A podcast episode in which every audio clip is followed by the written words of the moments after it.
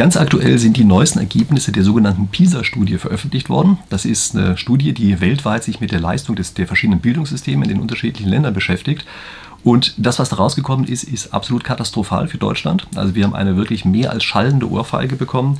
Ähm, die Ergebnisse sind weltweit katastrophal eingebrochen. Kommen wir gleich dazu, woran das wohl liegen könnte. Sie sind aber auch in Deutschland im Speziellen ganz katastrophal eingebrochen. Und nur damit Sie ein ganz kleines bisschen erkennen, wie das Ausmaß des Problems eigentlich ist, ist es im Augenblick so, dass die deutschen Schüler im Alter von 15 Jahren etwa zweieinhalb Jahre zum Beispiel hinter koreanischen Schülern hinterherhinken. Ja, also zweieinhalb ganze Schuljahre liegen wir bereits im Alter von 15 Jahren hinterher. Und wir müssen uns klar darüber sein, wir bezeichnen uns ja gerne selber als ein reiches Land. Wir haben immer das Gefühl, wir sind irgendwie noch reich. Aber wir müssen uns klar darüber sein, dass ein Großteil des Reichtums eigentlich in den Köpfen der Leute steckt. Also man nennt das manchmal in den Wirtschaftswissenschaften Humankapital. Ja, das das, das Wissen, das Kapital, was die einzelnen Leute haben in ihren eigenen Köpfen. Dieses Humankapital, das ist natürlich zu ganz großen Teil besteht das daraus, was von an Bildung und so etwas erworben wird. Und das Ausmaß, zu dem wir im Augenblick dieses Humankapital verlieren, also das Kapital, was uns selber wirklich gehört, uns als individuellen Personen, ja, was in uns drin ist, äh, das ist einfach wirklich eine Megakatastrophe. Und ich möchte Ihnen hier jetzt einfach mal ein paar Effekte aus dieser Studie vorstellen, die für meine Begriffe in der Öffentlichkeit nicht genug diskutiert worden sind oder teilweise auch, äh, finde ich, falsch diskutiert worden sind. Aber wie gesagt, das ist ja offen zur Diskussion. Sie können sich da gerne an, in den Kommentaren daran beteiligen. Ähm, aber ich möchte hier einfach mal loslegen und die Ergebnisse von dieser weltweiten PISA-Studie einfach ein bisschen für Sie interpretieren. Wie gesagt, da im Wesentlichen auf vier Punkte eingehen, die mir wichtig erscheinen. Und ich möchte erst einmal anfangen mit einer ganz kurzen anderen Überlegung, nämlich mit der Frage, ist eigentlich die Schule in Deutschland wirklich so schlecht?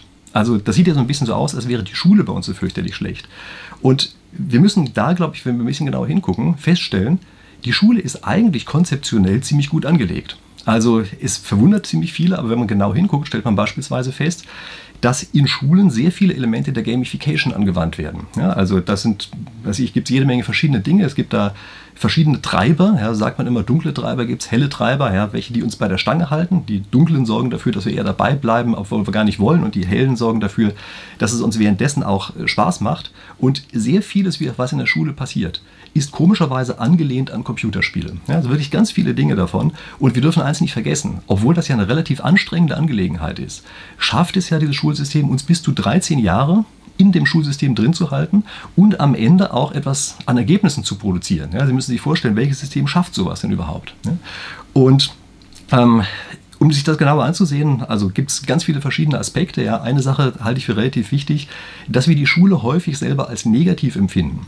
Das liegt zu einem großen Teil daran, dass dort ja, bestimmte Aspekte in unserem Ich nicht richtig angesprochen werden. Ja, also es gibt den schönen Begriff der Eudämonie, das ist eine Form des Glücks. Ja sozusagen ein langfristiges Glück. Und das wird in der Schule völlig vernachlässigt, weil wir selber zu wenig Entscheidungsfreiheit haben. Ja, also das ist der Grund, weshalb wir das als ein sozusagen nicht ganz so tolles Computerspiel wahrnehmen, obwohl es, wie gesagt, sehr viele Elemente davon enthält. Ja.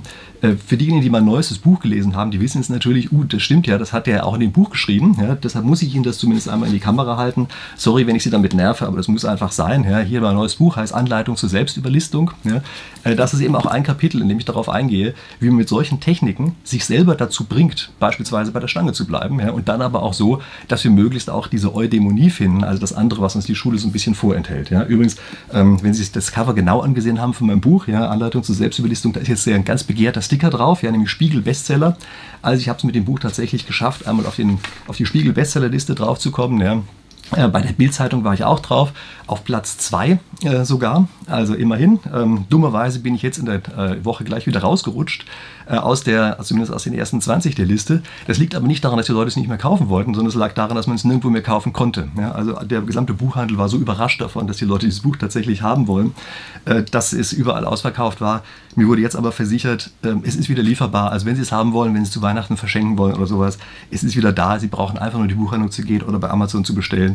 Ähm, jetzt können Sie es auch tatsächlich kriegen, wenn Sie es haben wollen. So viel ähm, zu meinem Buch. Und jetzt gucken wir uns mal ein paar Sachen an zur PISA-Studie.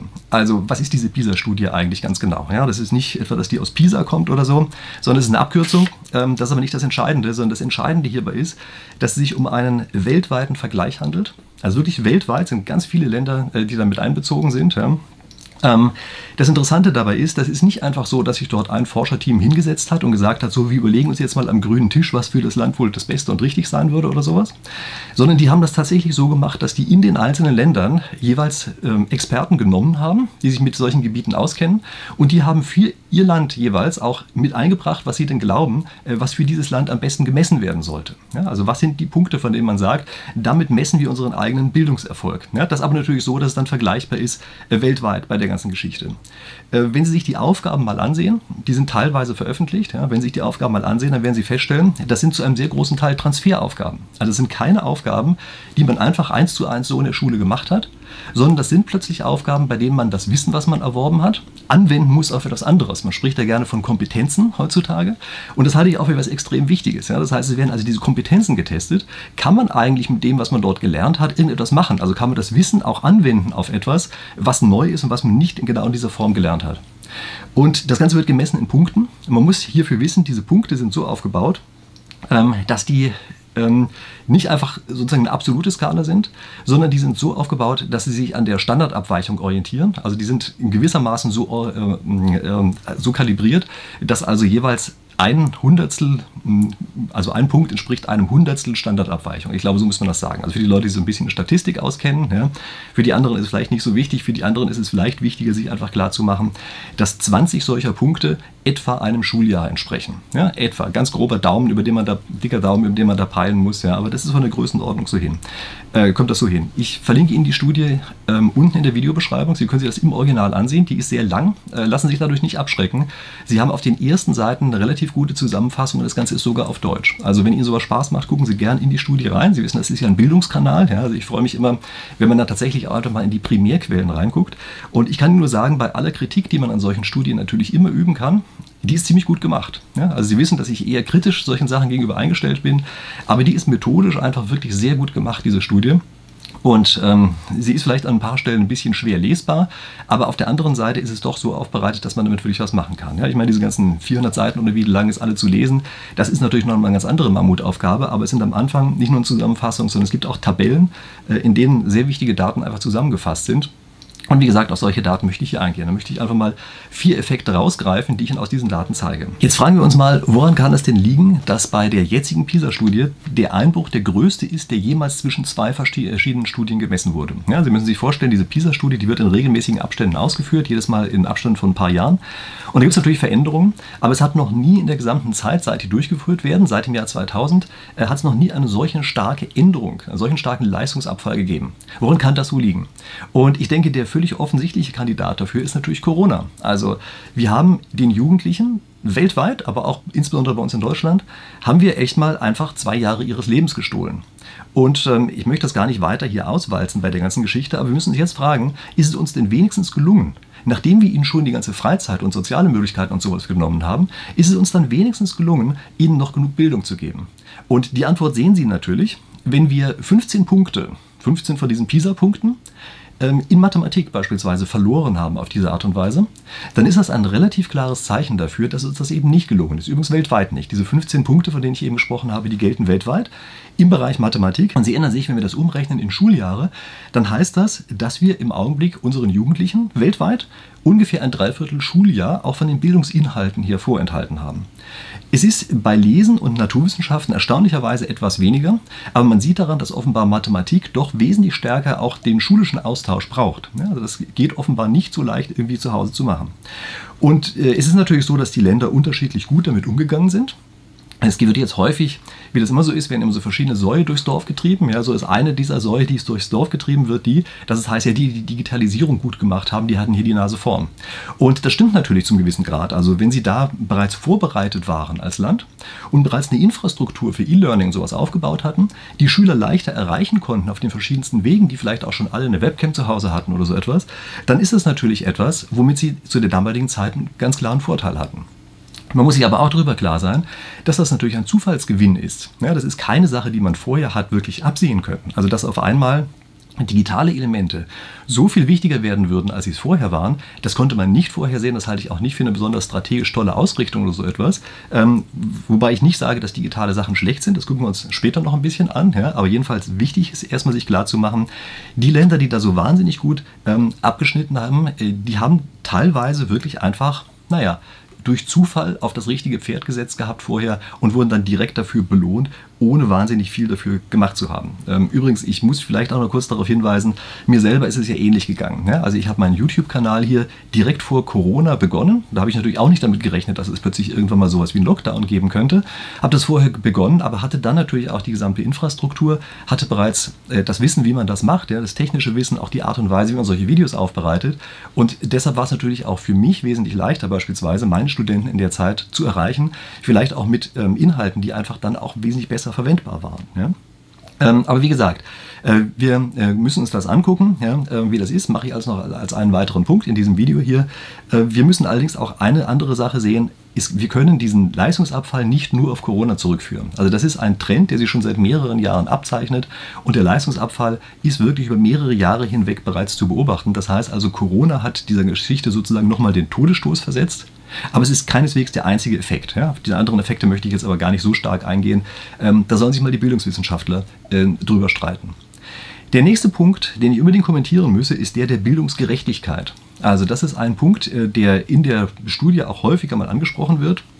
Ähm, es gibt da ein wundervolles Wort, nämlich das muss ich selber ablesen, das heißt sozioökonomische Disparitäten. Ja, das ist ein Wort, äh, das ist für meine Begriffe eins, was geradezu ähm, ja, dafür prädestiniert ist, dass man Leseverständnis testet. Ja. Aber darum geht es also. Und wie wird diese Gerechtigkeit gemessen? Also es geht darum, dass sozioökonomische Disparitäten, ja, heißt Unterschiede im sozioökonomischen Situationen, in die äh, die einzelnen Schüler sich gerade befinden. Und da guckt man sich einfach an, welche sind denn die sogenannten Begünstigten. Das ist so ein Name, den ich auch ein bisschen problematisch finde, also die Begünstigten Benachteiligten und die Benachteiligten. Aber das wird so gemacht, äh, dass in dieser PISA-Studie ein Index gebildet wird aus verschiedenen Einflussfaktoren. Und da wird gesagt, diejenigen, die nach diesem Index in den oberen 25 Prozent liegen, das sind die Begünstigten. Und die in den unteren 25 Prozent äh, liegen, das sind die Benachteiligten. So wird das Ganze gemacht. Und ähm, dann guckt man sich einfach an, wie groß ist eigentlich der Unterschied zwischen denen. Also wie groß ist der Unterschied in der Punktzahl, die die erreichen in der PISA-Studie, äh, in diesen beiden Gruppen, also die oberen und die unteren 25 Prozent jeweils. Und wenn Sie Lust haben, können Sie jetzt gerade mal drüber nachdenken, wer da wohl weltweit der Spitzenreiter sein könnte. Also wer ist denn wohl der Spitzenreiter, bei dem der Unterschied, die sozioökonomischen Disparitäten, bei denen also dieser Unterschied minimal ist zwischen dem Besten und den Schlechtesten. Und keine Ahnung, auf wen Sie jetzt kommen. Ja, ich sage Ihnen einfach mal den Sieger dieses Rennens. Es ist Kambodscha. In Kambodscha ist es so, da haben wir einen Unterschied von 21 Punkten ja, zwischen den oberen und den unteren nach diesem Index, ja, zwischen den Begünstigten und den Benachteiligten. Ja. Und in Deutschland, halten Sie sich fest, sind es 111. Ja. Also in Kambodscha sind es 21, äh, bei uns sind es 111. Und jetzt müssen wir uns fragen, ja, was ist denn das Geheimmittel? Also was haben die denn für ein Patentrezept in Kambodscha, äh, dass der Unterschied so wahnsinnig gering ist? Das ist ja eine tolle Sache, könnte man ja vielleicht was abgucken. Und wenn Sie genauer hingucken, dann stellen Sie fest, die machen was ganz Einfaches. Die enthalten ihre gesamten Jugendbildung vor.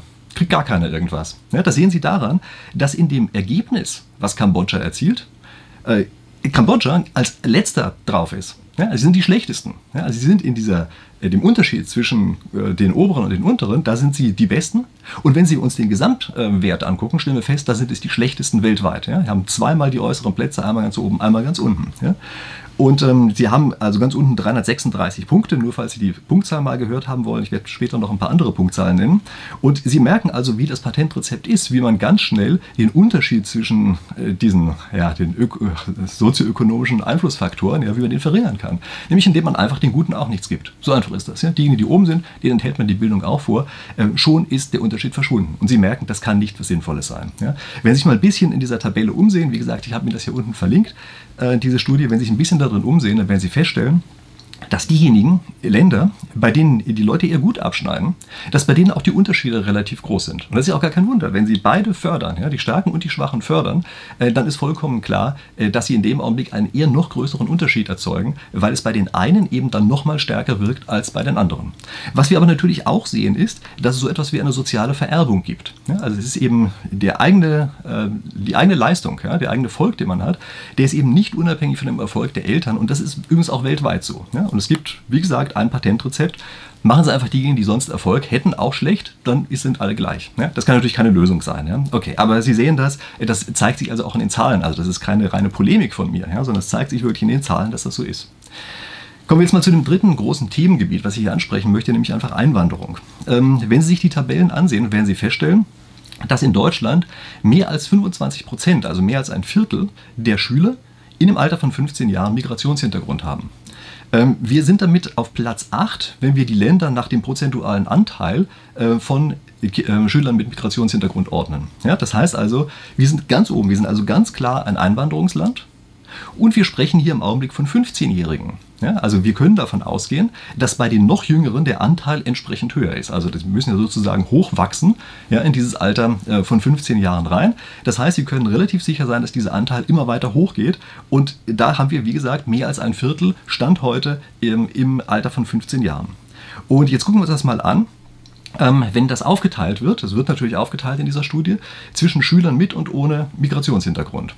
Und dann stellen wir fest, die Schüler ohne Migrationshintergrund in Deutschland haben einen Wert von 495. Ich spreche jetzt immer von den Mathe-Ergebnissen, ja? also immer Mathematik. Ja? Also 495 haben die Schüler ohne Migrationshintergrund und wenn wir uns das alleine ansehen, also einfach mal vergleichen mit den anderen Ländern, sagen wir hätten nur die, würden das vergleichen mit den anderen Ländern, dann würden wir feststellen, wir wären auf Platz 6 weltweit. Wir wären in der Spitzengruppe, wir wären signifikant besser als der OECD-Durchschnitt. Ja? Und wo stehen wir jetzt? Jetzt stehen wir auf Platz 22. Also wir müssen ganz klar sehen, es gibt hier offenbar einen Zusammenhang. Ja? Und äh, wie gesagt, ich habe diese Zahlen nicht ausgedacht, sondern die stehen einfach nur in diesen Tabellen drin. Das ist einfach das, was bei dieser Studie rauskommt. Ja? Ich beschreibe das hier einfach mal nur. Gucken wir uns jetzt mal an, wie viel kommt denn eigentlich raus, ähm, wenn wir äh, Schüler mit Migrationshintergrund betrachten, in der ersten Generation. Ja? Also erste Einwanderungsgeneration. Wie viel haben die eigentlich? Und ähm, da müssen Sie sich, glaube ich, festhalten, die haben 398 Punkte. Das heißt, die haben etwa 100 Punkte weniger, etwa 100 Punkte weniger ähm, als die Schüler ohne Migrationshintergrund. Und Sie erinnern sich, 100 ähm, Punkte entspricht ungefähr fünf Schuljahren. das heißt also, wir haben hier zwischen diesen beiden Gruppen einen Leistungsunterschied, der etwa fünf Schuljahren entspricht. Wenn Sie sich das angucken, die Ergebnisse der Schüler mit Migrationshintergrund, wenn Sie feststellen, die sind etwa von der Leistungsstärke her so, ähm, wie man sie in Ländern wie Mexiko oder so etwas gemessen hat. Und jetzt ist natürlich immer das Erste, was kommt, ja, liegt das denn am Migrationshintergrund? Und wenn Sie es mal direkt wiedergeben, müssen Sie sagen, nein, natürlich nicht. Das liegt natürlich nicht daran, dass ein Migrationshintergrund vorliegt. Und dass das so ist, können Sie auch unmittelbar sehen, wenn Sie mal in andere Länder reingucken. Sie können reingucken beispielsweise bei Kanada und Neuseeland.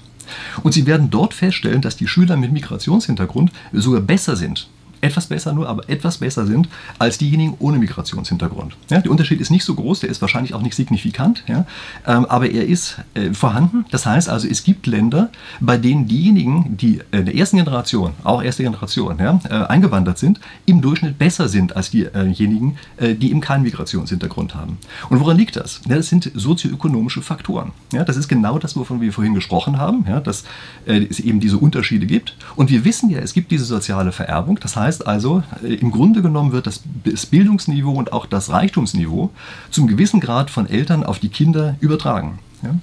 Und in den Ländern, von denen ich eben gerade gesprochen habe, die suchen sich genau aus, welche Leute einwandern dürfen. Die haben ein relativ strenges Auswahlsystem und die sorgen dafür, ähm, dass dort eben auf eine bestimmte Art und Weise ausgewählt wird, zum Beispiel nach Sprachkenntnissen, nach Ausbildung und solchen Sachen. Und äh, das sorgt eben dafür, dass dort so qualifizierte Personen einwandern, dass sie eben besser sind als diejenigen, ähm, die vorher äh, jeweils in dem Land dort waren. Dagegen ist es bei uns genau das Gegenteil. Wir haben eine Armutseinwanderung. Ja, also wir haben eine, im Wesentlichen eine Armutseinwanderung und wir wissen ja, dass ein Bildungssystem im Generellen ja, im Grunde genommen das einfach fortsetzt und deshalb brauchen wir uns überhaupt nicht zu wundern, dass es daran liegt. Und äh, wir können in der Studie uns auch genau ansehen, wie stark dieser Effekt eigentlich ist. Also wenn man für diese sozioökonomischen Faktoren korrigiert, dann stellt man fest, es gibt nach wie vor einen Unterschied zwischen denen mit und ohne Migrationshintergrund. Der schrumpft jetzt aber auf einmal auf 32 Punkte zusammen. Ich meine, 32 Punkte sind immer noch anderthalb Schuljahre, das darf man ja nicht ganz vergessen. Ja.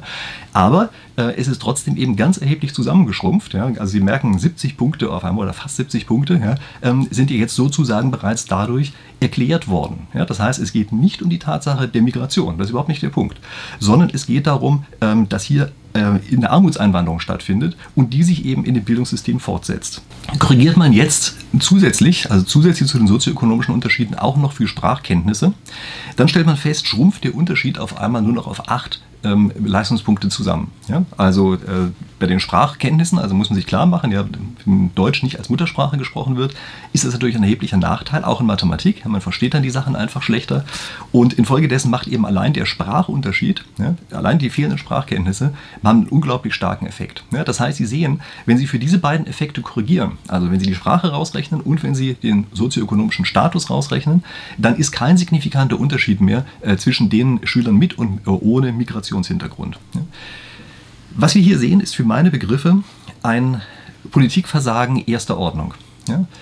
Ähm, die Politik hat also Hunderttausende von Menschen ins Land reingeholt und hat dann anschließend einfach schlichtweg allen Personen, die reingeholt wurden, total Bildung verweigert. Also das, was man braucht, damit überhaupt ähm, so, äh, sich die Personen entfalten können und auch, dass sie, was ich, sich integrieren können, ja, lauter solche Sachen, dass sie überhaupt jemals einer sinnvollen Arbeit nachgehen können. Diese Voraussetzung dafür, das Humankapital, das steckt in der Bildung drin und das wurde ihnen einfach komplett verweigert. Und wenn Sie sich jetzt fragen, wie kommt das eigentlich? Na, das ist natürlich relativ einfach. Das wäre sehr, sehr teuer gewesen. Und die Politik hat natürlich einfach versucht, solche Kosten zu verschleiern. Die haben aber gesagt, hm, gibt es nicht ja? Ähm, oder braucht man nicht sichtbar zu machen. Und das Problem taucht ja dann erst irgendwann in der Zukunft auf. Ja? Und das wird natürlich noch schlimmer. Also wir dürfen nicht glauben, dass das jetzt hier das Ende der ganzen Entwicklung ist, ja? sondern das, was wir im Augenblick gerade sehen, das ist eine Entwicklung, die natürlich noch weitergeht und die auch im Augenblick, wo überhaupt keine Lösung ähm, sich abzeichnet, ja? also wo überhaupt keine Lösung vorgesehen ist, dass wir eben wirklich so viel Geld in das Bildungssystem reinpumpen, dass wir hier irgendeine Chance haben, dieses unfassbare Defizit aufzuholen. Ja? Also genau so muss man das, glaube ich, interpretieren. Und man muss eben ganz klar wissen, ähm, ist, die, ist es nicht die Einwanderung per se, sondern ist es die Auswahl, die mit der Einwanderung zusammenhängt, äh, die zu solchen Problemen führt. Und ich möchte dann nur einfach nochmal darauf hinweisen, wie der Unterschied zu Kanada und Neuseeland ist. Und als weiteren Punkt möchte ich einmal ansprechen, ähm, die digitale Bildung. Wenn Sie ganz genau hinsehen, dann werden Sie feststellen, es gibt also durchaus Länder, die gut abgeschnitten haben und die korrelieren natürlich damit, äh, wer gerade in, oder was heißt natürlich, sie korrelieren zu gewissem Grad damit, äh, wer in digitale Bildung investiert hat. Vorher. Wie gesagt, das sind Zufallsgewinne. Also man muss sich darüber klar sein, dass diejenigen natürlich nicht einfach nur vorhersehen konnten, dass es einen Lockdown geben wird, sogar einen relativ lang andauernden, sondern die haben auf dieses Thema gesetzt, was vielleicht auch gar nicht so ganz falsch ist, aber jedenfalls haben sie erstmal darauf gesetzt und dass es sich jetzt so stark positiv auswirkt, ist eben wirklich etwas, ähm, was mehr oder weniger zufällig entstanden ist an genau dieser einen Situation. Habe ich ja vorhin schon mal drüber gesprochen. Gucken wir uns an der Stelle hier einfach mal an, bringt ein digitaler Unterricht eigentlich im Allgemeinen etwas? Also ist das diese digitale Bildung, ja, ähm, ist das etwas, wovon wir sagen müssen, äh, ja, das, äh, das bringt auch dann was, äh, wenn wir eben gerade nicht Corona haben. Und da gibt es ganz interessante Zahlen. Also es gibt beispielsweise die Sache, ähm, dass Schüler, die jeden Tag in der Schule ähm, eine Stunde mit elektronischen, also digitalen Geräten geübt haben, dass die 14 Punkte besser sind, als die, die es nicht gemacht haben. Ähm, das ist viel. Ja? Also 14 Punkte, Sie müssen sich vorstellen, das ist der weltweite Leistungsabfall, den wir gerade hatten. Ja? Das heißt, die sind ein Dreivierteljahr voraus. Ähm, nur dadurch, dass sie eben solche digitalen ähm, Methoden systematisch angewandt haben. Ist das was Neues? Und da kann ich nur sagen, nein, das ist überhaupt nichts Neues. Also diese digitalen Methoden, von denen wir hier sprechen, das ist früher bekannt gewesen, also in den 70er Jahren ist das bekannt geworden unter dem Namen kybernetische Didaktik. Ja, das ist eine Sache, die mich selber auch natürlich nicht in den 70er Jahren, aber dann später durchaus früher mal interessiert hat. Und ähm, also kybernetische Didaktik heißt im Wesentlichen, ähm, dass sie direkt Feedback bekommen. Also sie üben irgendetwas und bekommen in dem Augenblick, wo sie geübt haben, direkt ein Feedback. Vielleicht, wenn sie mit solchen Programmen wie Duolingo oder sowas arbeiten, äh, dann kennen sie das vielleicht, dass dort eben Aufgaben an ihren Schwierigkeitsgrad oder an ihre Fähigkeiten angepasst werden, sie direkt ein Feedback bekommen. Und äh, das ist natürlich relativ gut zum Üben. Ja. Ob das gut zum Lernen ist, sei nochmal dahingestellt. Also man das Neues dazu lernt. Ja. Ob das gut für Transferleistungen ist, sei auch mal dahingestellt. Aber das ist auch gar nicht das, was hier behauptet wird, ja? sondern es ist einfach etwas, dass man bestimmte Dinge auf diese Art und Weise einordnen, also ähm, ja, einüben kann und sich auf, dadurch eben einen Vorteil verschafft. Im Grunde genommen sind das sozusagen Arbeitsblätter auf Drogen, wenn Sie so wollen. Ja? Also gedopte Arbeitsblätter, äh, die Sie dort haben. Und die bringen tatsächlich einen positiven Erfolg. Sofern die Geräte, die man dafür verwendet, nicht missbraucht werden für irgendwelche anderen Sachen. Das kommt bei der Studie auch ganz klar heraus. Diejenigen Schüler, die sich durch solche Geräte, also zum Beispiel durch Handys oder Tablets oder sowas, ablenken lassen im Unterricht, die sind wiederum 15 Punkte schlechter als die anderen. Ja, also das, man braucht nicht zu glauben, äh, dass man jetzt hier äh, einfach so ein Geheimmittel hat ja, und auf die Art und Weise plötzlich alle viel besser werden. Nein, wenn dieses Gerät falsch angesetzt, äh, eingesetzt wird, dann auf einmal führt es auch in die falsche Richtung. Also das ist eine Sache, die man sich klar machen muss. Und ähm, wichtig ist übrigens auch noch was anderes. Also ein vermeintliches Gegenargument ist ja hier, dass man sagt, naja, ähm, ist klar, diese sogenannten Privilegierten, die wir haben, ja, gegenüber den Benachteiligten, äh, die haben natürlich oder können besser mit solchen Geräten umgehen, die haben ja wahrscheinlich mehr davon. Da haben die in der Studie tatsächlich dafür korrigiert. Ja? Also die haben das sozusagen diesen Effekt rausgerechnet und gucken sich jetzt nur an, wie groß ist denn der Effekt, äh, der von der Lösung oder von der, ähm, von der Nutzung solcher Geräte ausgeht. Ja? Und dann müssen wir sehen, also zu einem gewissen Grad ist das vollkommen sinnvoll. Und wenn wir übertreiben mit der ganzen Sache oder wenn es in eine äh, falsche Richtung abrutscht, dann hat es genau den gegenteiligen Effekt. Also eine sehr zweischneidige Sache davon. Sie können mir gerne mal sagen, ob ich mal allein über digitale Medien in der äh, Schule einfach nochmal ein Video machen soll. Ja, das ist schon ein Thema, was mich sehr interessiert. Aber wie gesagt, schreiben Sie es einfach rein. Ich möchte hier nicht zu weit abschweifen. Ja, das ist für meinen Begriff ein ganz eigenes, interessantes Thema. Gucken wir uns jetzt mal zum Abschluss noch was anderes an. Wir gucken jetzt nämlich an, was gibt es eigentlich für Lösungsvorschläge, die im Augenblick kommen. Und ich möchte mich in die Diskussion nicht zu stark mit reinhängen, aber ich möchte Ihnen sagen, dass im Augenblick natürlich wieder alle möglichen Leute aus den Löchern rausgekrochen kommen, die letztlich ihre eigene Agenda pushen wollen auf die Art und Weise. Also jeder sagt jetzt, ah, es ist ja ganz schlecht, was gerade rausgekommen ist. Ich habe das Patentrezept und dann holt er irgendeine olle Kamelle raus, die er sowieso schon die ganze Zeit erzählt. Und ich sage Ihnen beispielsweise mal eine Richtung aus bestimmter ideologischer Richtung heraus. Ähm, die sich natürlich ganz vorne wieder in die Startlöcher reinstellt, das sind diejenigen, die die ganze Zeit sagen, ja, unser dreigliedriges Schulsystem, ja, das ist natürlich schuld an allem. Ja. Ähm, das ist natürlich, dass wir die Schüler viel zu früh voneinander trennen und nur das führt äh, dazu, dass wir diese Leistungsunterschiede haben. Ist das irgendwie realistisch? Also ich kann nicht sehen, wie, wenn wir einen Leistungsunterschied von fünf Schuljahren haben, ja, von fünf Schuljahren, wie das etwas bringen soll, wenn die dann unbedingt noch mit aller Gewalt zusammen unterrichtet werden sollen. Also das erschließt sich mir nicht, auch als theoretisches Argument erschließt es sich mir nicht. Ja. Aber gut, das wird ähm, erzählt. Es wird auch noch was anderes erzählt. Einige kommen an und sagen, wir müssen Noten abschaffen. Ja. Durch Noten abschaffen wird es jetzt ganz bestimmt funktionieren. Also ich überlasse es ihrer eigenen Kreativität, sich zu überlegen, ob das Abschaffen von Noten wohl diese Unterschiede, die wir hier sehen, die Probleme, die wir sehen, lösen werden. Ich habe dazu auch mal ein eigenes Video gemacht, können Sie sich angucken, da habe ich mal über die Abschaffung von Noten gesprochen. Äh, in gewisser Weise ist das ein Motiv, was sich immer wiederholt. Das ist nämlich einfach den Leistungsgedanken an sich abzuschaffen. Also wenn Sie sich mal die Bundesjugendspiele heutzutage ansehen, dann werden Sie feststellen, das ist nicht mehr so, äh, wie das so die Älteren unter uns kennen, ja, sondern auf einmal wird das in, den verschiedensten Richtungen hinein verwässert, ja, die ich jetzt gar nicht aufs Einzelne eingehen möchte. Wie auch immer, das heißt, wir haben hier bestimmte wirklich ideologische Vorstellungen, bei denen die einfach standardmäßig in solchen Situationen aus dem Hut gezaubert werden und gesagt wird, hättet ihr es doch nur so gemacht, wie wir es gesagt haben, dann wäre alles viel besser. Ja, gut, also, das können wir im Augenblick nicht nicht genau erkennen an den Zahlen, die da sind, was besser gewesen wäre oder nicht. Ja. Ähm, wie gesagt, das überlasse ich Ihrem theoretischen Nachdenken, ob das wohl die richtige Lösung gewesen wäre. Als Gegenpol dazu gibt es andere, die tatsächlich auch plötzlich aus den Löchern rauskriechen. Das sind nämlich diejenigen, die sagen, die gute alte Bildung, die war gut. Das war gut und das ganz komische Zeug heutzutage mit Kompetenzen und so, das brauchen wir doch nicht. Das ist im Grunde genommen genau das Gegenstück. Das sind diese früher war alles besser Leute. Ja, die sagen, oh je, ähm, wenn wir überhaupt nur ein digitales Medium einsetzen, dann verdummen die Leute ja schon allein dadurch, dass das irgendwie digital ist. Ja, die sagen, was Kompetenzen ist, geht doch nur um Wissen und so. Ja, die sich gar nicht überlegen, dass natürlich Transfer anwenden können von Sachen, was Wichtiges sein könnte. Also die kommen genau genauso ähm, rausgekrochen aus den Löchern und geben natürlich uns genauso dämliche Ratschläge, indem sie im Grunde genommen sagen, macht das Bildungssystem doch weiterhin in den 50er Jahren und sich dann wundern, dass es vielleicht für Mitte der 2000er Jahre dann nicht mehr so ganz toll angepasst ist. Ja? Also ich denke, beide Wege sind nicht so ganz ideal.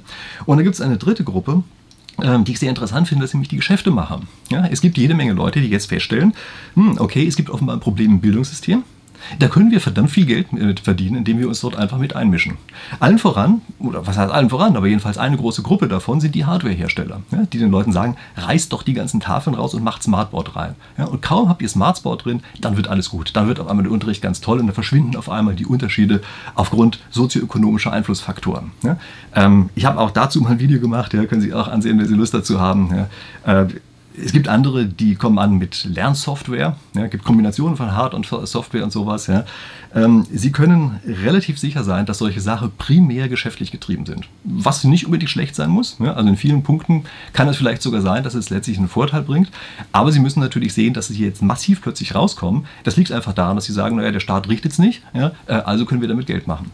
Vielleicht besser, als wenn nichts angeboten würde, aber man muss die Motivation davon schon verstehen. Ja, eine weitere Gruppe davon sind übrigens die Privatunis. Mhm. Und die haben auch eine gewisse Lobbygruppe, die sagen, dass die staatlichen Universitäten gratis sind. Das zementiert ja eigentlich nur die Unterschiede. Ja, auch da überlasse ich es ihrer eigenen Fantasie, sich zu überlegen, ähm, wie viel weniger die Unterschiede wohl wären, wenn wir plötzlich Studiengebühren in erheblicher Höhe einführen würden. Ja, wenn wir die einführen würden, ob das dann wirklich dazu führt, dass die jetzt bildungsfernen Schichten hm, in großem Ausmaße auf einmal in die Universitäten kommen. Also können Sie sich selber überlegen. Ich denke, äh, das ist schon hart an der Polemik, was ich hier gerade gesagt habe, weil es einfach so offensichtlich ist, äh, dass das sicherlich nicht die Lösung sein kann. Ich fange mir dafür bestimmt böse Kommentare ein, aber wie gesagt, da steht hier unter der Überschrift Geschäfte machen. Okay, und äh, bei Geschäfte machen oute ich mich jetzt einfach selber. Ja, ich will ja auch Geschäfte machen, wissen Sie. Deshalb muss ich Ihnen hier einfach nochmal mein Buch hochhalten. Ja, hier Anleitung zur Selbstüberlistung. Ja. Also wenn Sie das Gefühl haben, Sie sind gerade im Bildungssystem oder kennen jemanden, der im Bildungssystem drin ist und sich manchmal selbst überlisten muss, dass er das richtig macht, ja, dass die Schule ihn nicht gut genug überlistet, sondern er muss vielleicht manchmal selber überlisten, dann ist es eine gute Idee, sich dieses Buch zu beschaffen und damit vielleicht den einen oder anderen kleinen Trick zu lernen, äh, wie man sich selber eben dazu motiviert, weiterzumachen und die Schule eben noch ein bisschen stärker als Spiel zu sehen, indem man am Ende auch gewinnen kann. Okay, in dem Sinne, ich freue mich, dass Sie bis hierher durchgehalten haben. Ähm, wenn Sie das Buch nicht kaufen, denken Sie daran, dass Sie wenigstens das Video liken, ja, wenigstens ein ganz kleines bisschen. Und ähm, wir sehen uns wieder in der nächsten Woche. Bis dahin.